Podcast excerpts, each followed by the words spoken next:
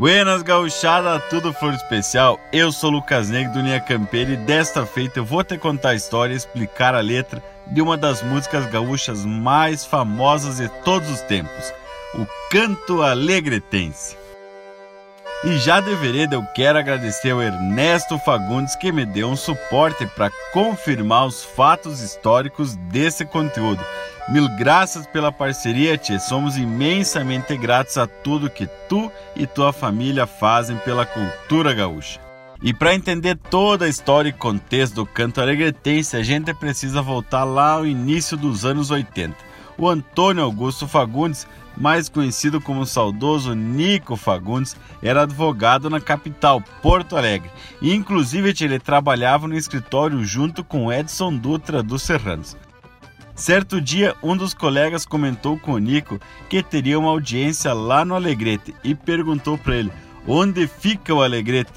O Nico, que era natural de lá, não deu coordenadas geográficas e simplesmente respondeu: Não me perguntes onde fica o Alegrete, segue o rumo do teu próprio coração. E essa frase ficou na cabeça do Nico, que logo pegou um papel, meteu na sua máquina e escreveu mais uns versos. Diz que em cerca de nem meia hora estava pronta a letra. Então o Nico analisou, guardou essa letra e levou para casa.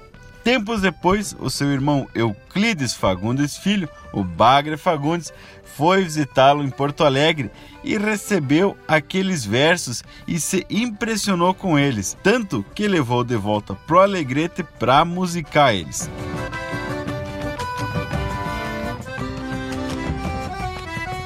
Já em terras alegretenses, o Bagre pegou sua gaitinha de quatro baixos e fez a melodia. E aqui abro um parênteses, tia, porque o Bagre ainda tem essa gaitinha de quatro baixos guardadita até hoje. Então o Bagre mostrou para seu pai Euclides Fagundes que aprovou a obra dos filhos e ainda profetizou: essa música vai imortalizar vocês. Aí, tia, diz que pegaram o telefone, fizeram uma ligação do Alegrete para a capital tocar a marca pro Nico e diz que o Nico se agradou, mas não demonstrou muito entusiasmo, tanto quanto seu pai e seu irmão tinham demonstrado. E comentou: é razoável, vocês é que estão muito exagerados.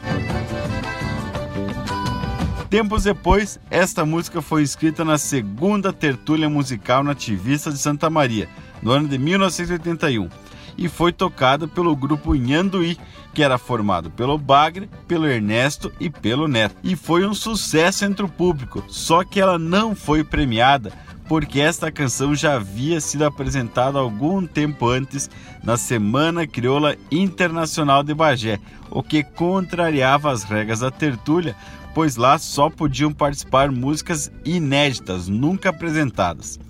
Mas mesmo assim, a música foi gravada e ela está no disco das finalistas da segunda tertúlia nativista. A música saiu do pote do festival, mas entrou para a história. Logo mais em 1983, o canto alegretense foi apresentado pela primeira vez na televisão no Galpão Crioulo. E essa apresentação tá o Bagre com a sua gaitinha de quatro baixo, o Ernesto e o Neto aos violões e mais novo, te ainda guri, o Paulinho no bumbo legueiro. E de lá para cá, o canto alegretense virou uma das marcas mais tocadas em encontros da gauchada em todo o universo. E para tu ter uma ideia, ela foi gravada por mais de 100 diferentes artistas.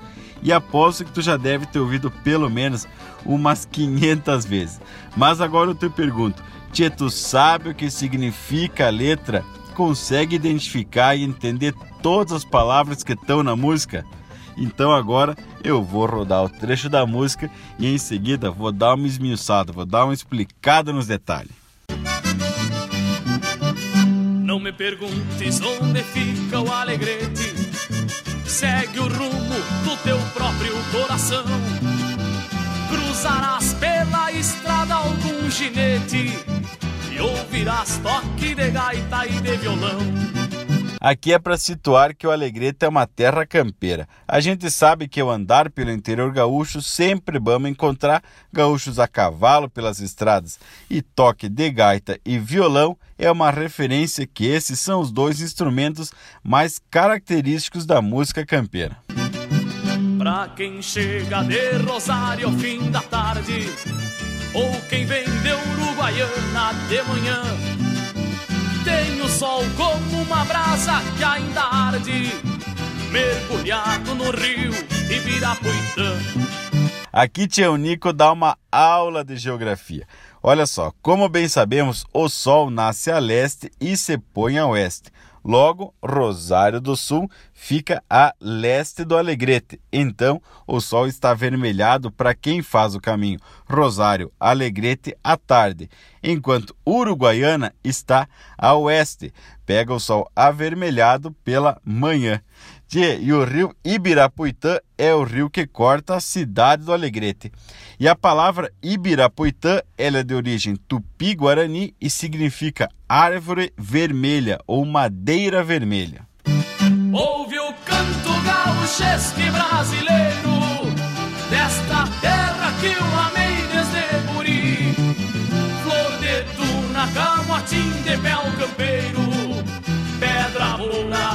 quebradas do Inhambi.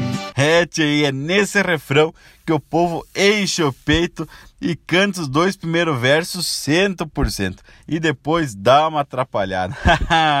então, o canto ele é gauchesco e brasileiro também.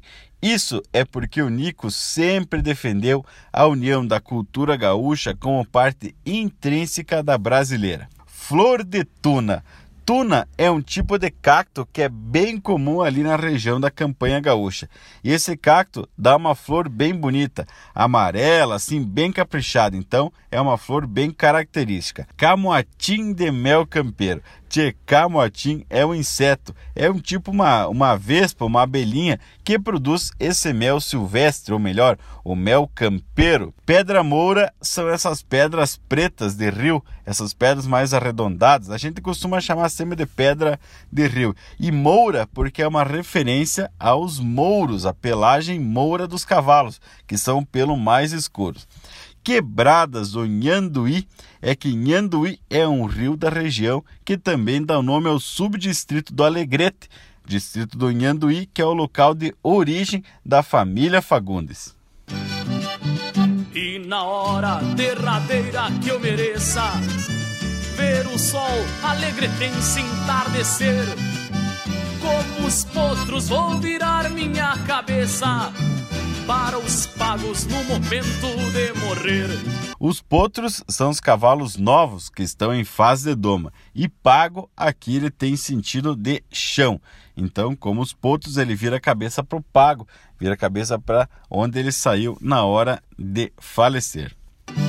E nos olhos vou levar o encantamento desta terra que eu amei com devoção Cada verso que eu componho é um pagamento de uma dívida de amor e gratidão. E essa última estrofe tia louca de linda, reflete muito bem aquilo que a maioria dos gaúchos apaixonados por esse pago sentem. Encantamento no olhar, no relembrar as coisas boas de casa e ter sempre aquele resto de amor e gratidão pela vida. E essa música, ela se tornou praticamente um hino informal da gauchada. A identificação imediata com ela pela melodia e depois pela letra. É uma homenagem à cidade do Alegrete, mas todo gaúcho se senta em casa ouvindo ela, pois ela tem verdade e sentimento nos seus versos. Se te agradou esse conteúdo, compartilhe ele com alguém também que gosta e ajude o Linha Campeira a esparramar ainda mais essa nossa rica cultura mundo afora. No mais aqui, te deixa aquele meu abraço velho do tamanho desse universo gaúcho e até o próximo Linha Campeira. Ouve o canto gaúchesque